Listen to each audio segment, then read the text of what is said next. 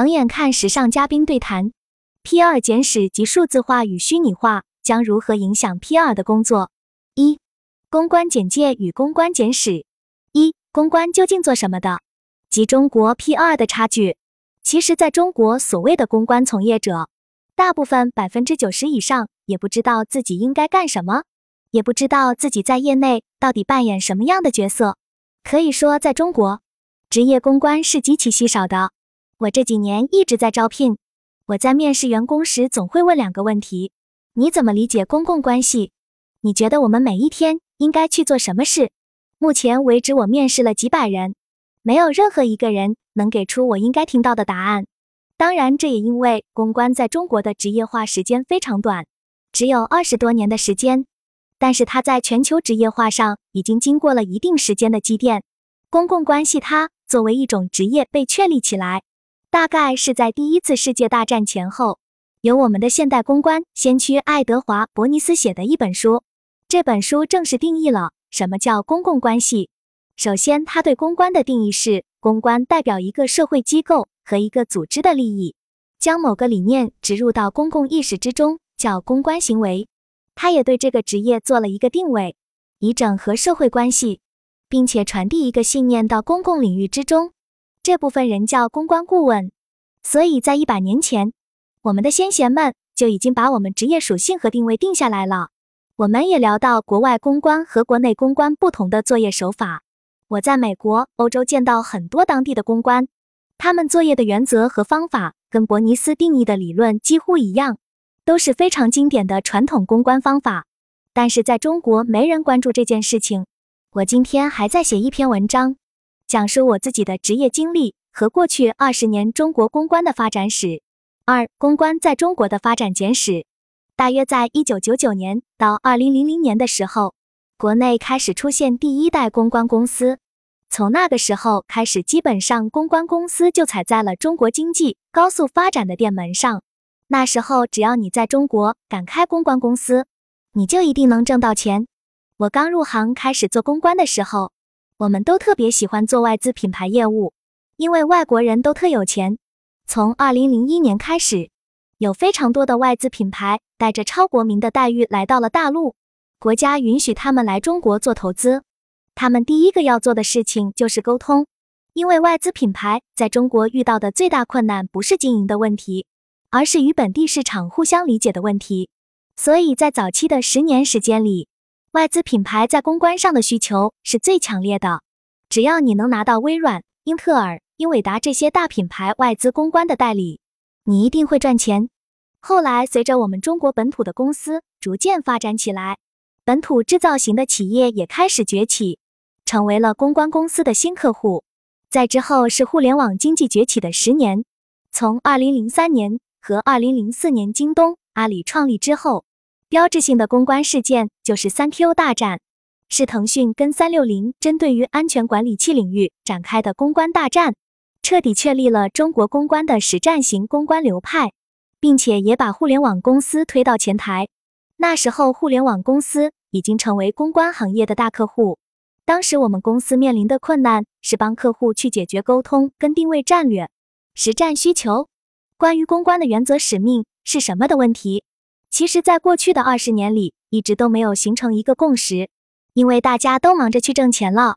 但现在必须要形成一个共识，大的机会都被那些大的本土公关公司所占有。你要找到新的机会，你必须要用一个新的方法。这个新的方法就是我现在在做的正经公关。我自己的公司落实的整合传播的方法论跟弱传播理论的哲学。三、公关是如何盈利的？公关本质上也是 B to B 业务，所有 B to B 的商业模式都有三个利润来源：第一是商品搬运所产生的价值，第二是信息不对称所产生的价值，第三是供应链金融所产生价值。不论是二十年前的还是现在，公关公司账单里有三种钱亘古不变，一种钱叫媒体版面沟通费，比如我一年买你十二个版，你给我一个最低的折扣。到我卖给客户的时候，我在你的折扣上面肯定是要加价的，但你得守住你的看例价，之后让我公司代理你的这个部分比你的看例价要便宜。这样我的客户就在我这下单了。这就叫这个商品搬运产生价值。它搬运的东西是媒体的版面。第二叫信息不对称所产生价值，也就是我知道你不知道的。这里边还分外资公关公司和本土公关公司。外资公关公司需要确认自己比客户知道的更多，所以外资公关公司收费是按照人员的工时费去收。这种收费方式由蓝色光标所开创，以发布结果来收费。这个是开创性的收费模式，发多少条我就收多少条，我的咨询费全都融合在我的条数里。我们的整体咨询费不会超过百分之十，以奥美为代表的公司必须要收到百分之四十以上。第三个是供应链金融公关。中国自媒体发展起来之后，经营结构有了变化。比如冷博士的自媒体不是一个公司，是一个工作室。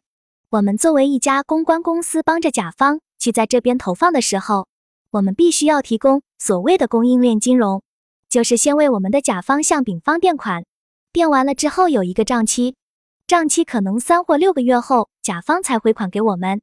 这里我们是要收垫付手续费的。一般情况下，一个大的公司垫付手续费都至少有百分之二十至百分之二十五。如果是大的投放量进出，可能会稍微便宜点，但是一般情况下都会在百分之二十左右。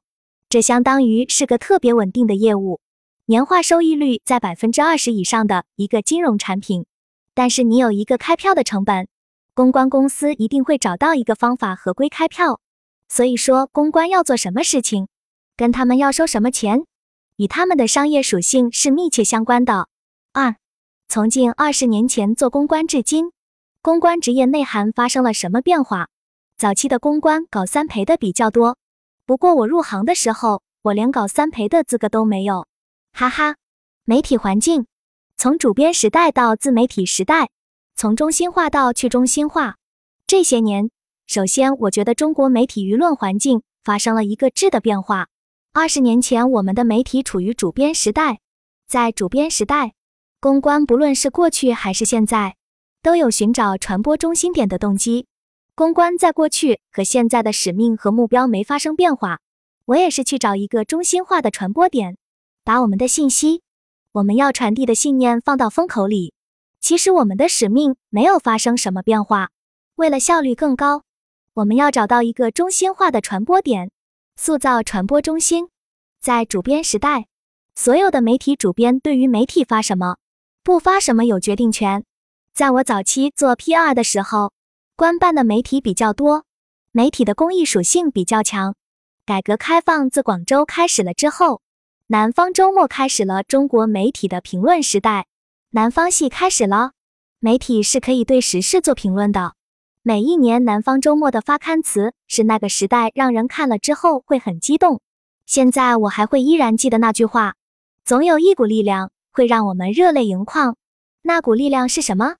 其实就是中国经济和中国人的那股劲，那股向上的劲。媒体的话语权在那个时候是具有一个主导地位的。公关要做的一个核心动作就是借助某一个媒介，将一个信念找到开放领域的最大公约数。我们都对这个理念是互相认可的，通过一个快捷的方法把这个理念传递给你。所以在早期主编时代，我们肯定会去找中心化的媒体。第二个是我们要做的事情，也跟媒体环境是有极强关系的，因为我们要把一个信念传递出去，媒体是最好的传递信息手段。在主编时代的公关要把信念植入到主编所编的内容里，我们就不得不面对舆论的寻租。当权力和控制权集中到一部分人的手里的时候，你一定会产生寻租的心态。从一九九零年代到二零一零年，我们基本上可以认为，好的公关都是能陪吃陪喝、陪聊陪玩的工作。但后来发生了一件标志性的事件，那就是在二零一零年前后，微博和微信公众账号的出现，彻底打碎了中国的主编时代。这给人们灌输了一个很特殊的新理念。是当我要接受什么信息的时候，我不需要每天只是打开那几份报纸、那几个网站。这彻底击碎了中心化媒体的话语权，也让媒体的中心话语权开始衰落。电视类的媒体在中国也逐渐走衰，被现在的网络视频、短视频所代替。以前电视类的媒体对于中国老百姓的影响是非常巨大的。当时没有那么多接受信息的方式，所以电视类媒体以前广告位都要竞标。短短十余年时间，但现在很多人都认为电视媒体只是覆盖一些中老年用户而已，年轻人根本不看。现在每个人都可以成为一个媒体的发声者，每个人既是阅读者，又是表达者。我们每个人都有表达的权利和渠道，剩下就是你的表达的技巧和你要说的内容，别人看或不看。所以现在我们更加注重内容的策略和整体媒体策略。那么回到公关工作的本源，叫覆盖信息、提纯信息、传递信息，这是你自己工作应该去做的一件事情。比如当时我们为京东时尚定位，我们覆盖了京东时尚的所有信源，提纯信息提纯出来就是可持续时尚。那么传递信息通过什么去传递？在可持续时尚话题里。为什么我们认为它是个最大公约数？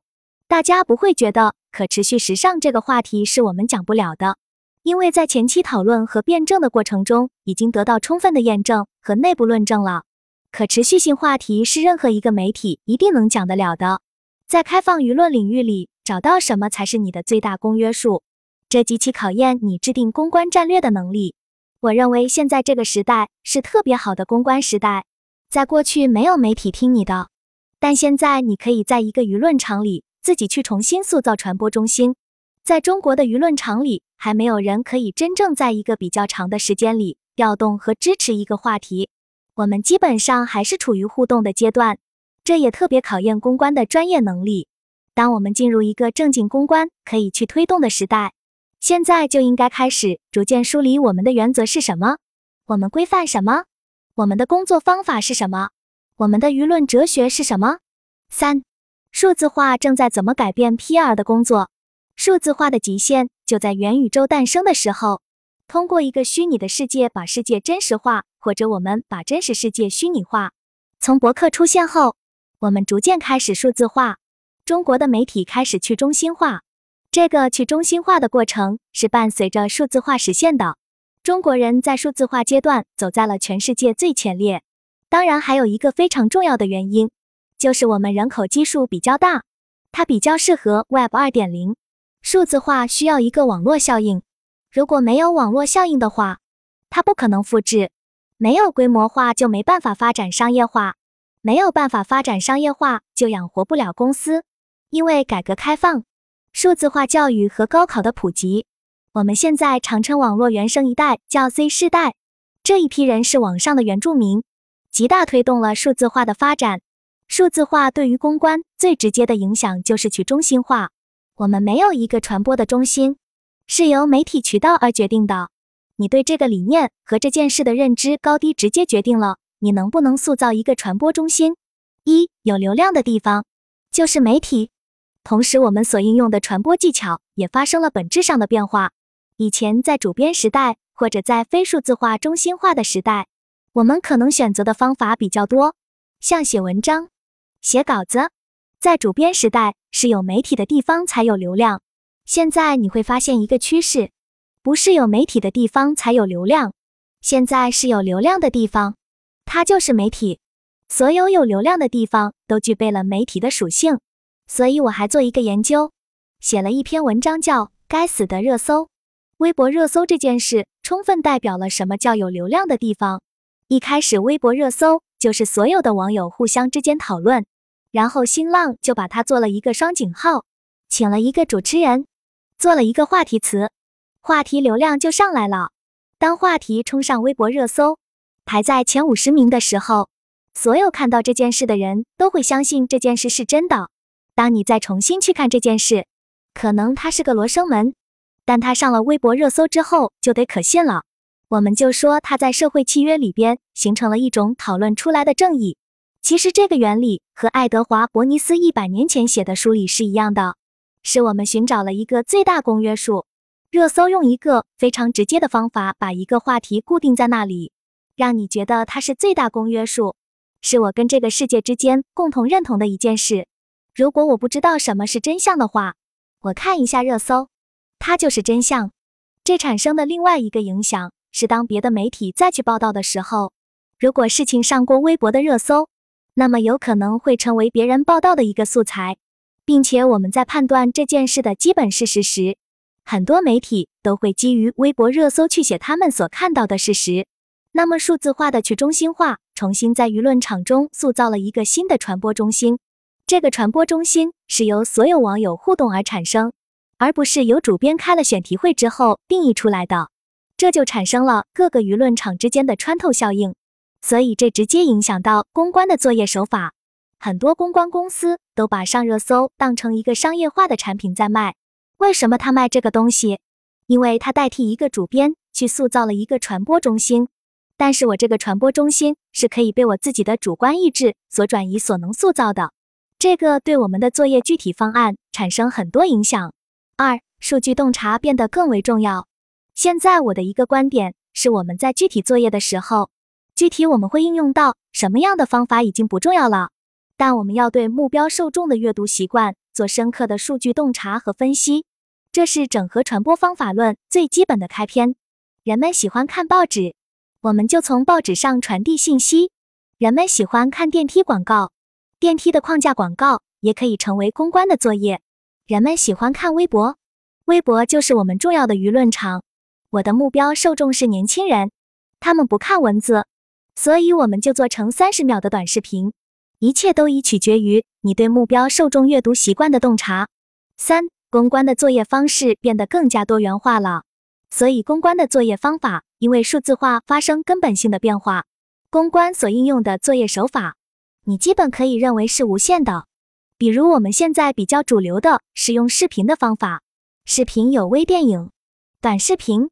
纪录片，虽然这些是主流方法，但你可以不局限一个东西，充分发挥你的想象力。我觉得，因为数字化时代刺激了公关，让公关思想上的缰绳解开了，我们不再束缚于过去那几十个主编，不再束缚于写图文等表现形式的束缚。当形式只是一种工具的时候，你的大脑才会被真正开发。你可以动用你的脑筋去想。怎么样用最少的钱和最好的方法，在社会化传播里找到自己的方法？四、融合传统与新媒体。这个阶段是传统的图文和新媒体传播是可以互相打穿的。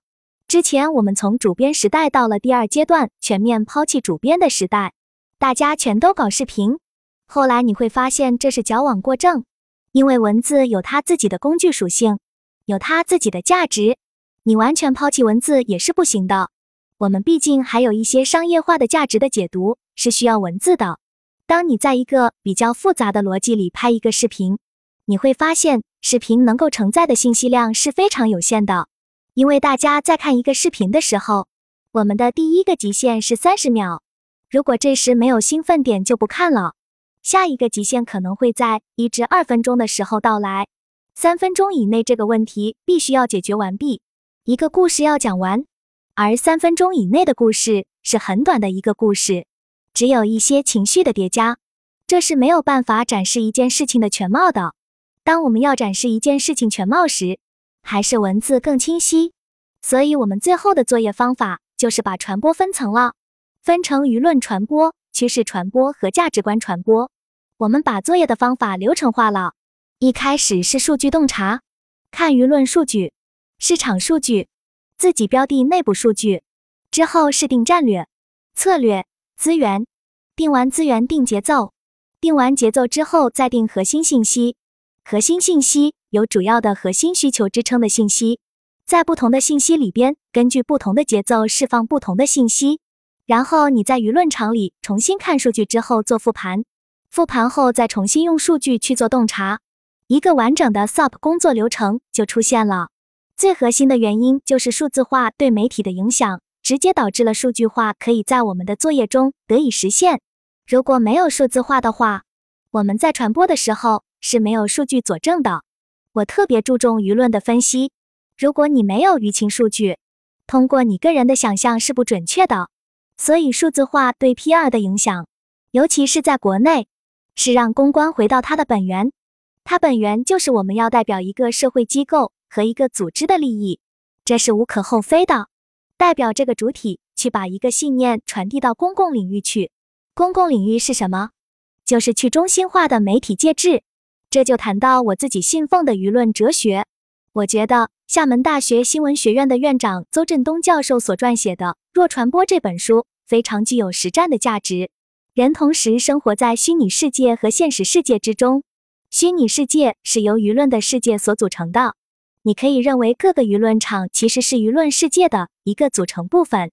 在舆论的世界里，你自然而然会受到舆论世界的影响。舆论世界对人的影响会让你在现实世界中发生改变。所以，我们认为，通过数字化的推动，完整了以前舆论的世界。现在，一个去中心化的媒体舆论场里，小红书、抖音、微博、博客、微信公众号被我们共同组成了一个完整的舆论世界，极大提高了舆论世界的客观性。其实，舆论世界是主观的，可是各种各样的主观观点，在一个较为完整的舆论世界里交互时，提升了它的客观性。我不知道舆论世界。会不会因为这种交互最终达成一个客观性？对此我是持怀疑的态度。但是我们可以知道的是，它在一定程度上提升了客观性。为什么提升了客观性？你会发现，公关要工作的时候，必须有一个底层的信念放在自己心里，也就是你说都是错的，我说的都是对的。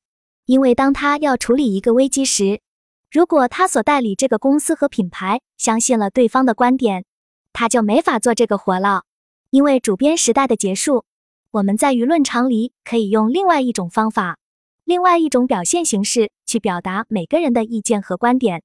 一件事情的全貌可以再次被重塑。为什么罗生门事件这么多？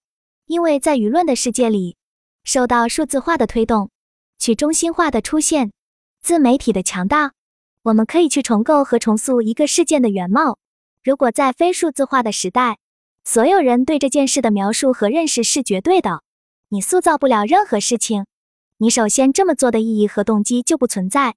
现在公关作业手法变多了，作为公关能做的事情就变多了。数字化推动了它的数据化，数据化推动了我们的专业化和智能化。